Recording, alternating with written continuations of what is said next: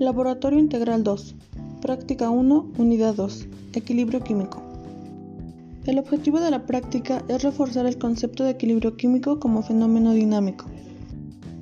Entonces, el equilibrio químico es el estado al que evoluciona de forma espontánea un sistema químico, en el que tiene lugar una reacción química reversible.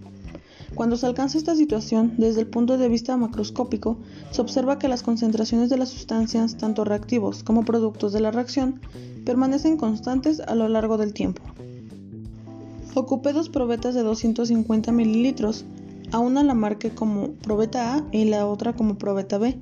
En la probeta A se agregaron 230 mililitros de agua con colorante morado. Para sustituir las pipetas utilicé una jeringa de 60 mililitros. Posteriormente se transfirieron agua simultáneamente de una probeta a la otra y se deben dejar llenar por el principio de vasos comunicantes. Esta operación se debe realizar con cuidado de no perder agua en la transferencia porque interferirá en los resultados finales. Los volúmenes de agua que se leen en las probetas se pueden considerar como las concentraciones de reactivos y productos de un sistema que evoluciona hacia el equilibrio. La frecuencia de las transferencias se asimila a intervalos regulares de tiempo. El cociente entre las variaciones de volumen y frecuencia representa la velocidad neta de reacción o cociente entre variación de concentración y tiempo.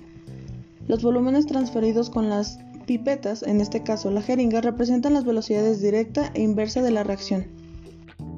Para la segunda simulación de la perturbación del equilibrio, se agregan 25 ml de agua en la probeta A, que es la de los reactivos, representando una perturbación del estado de equilibrio.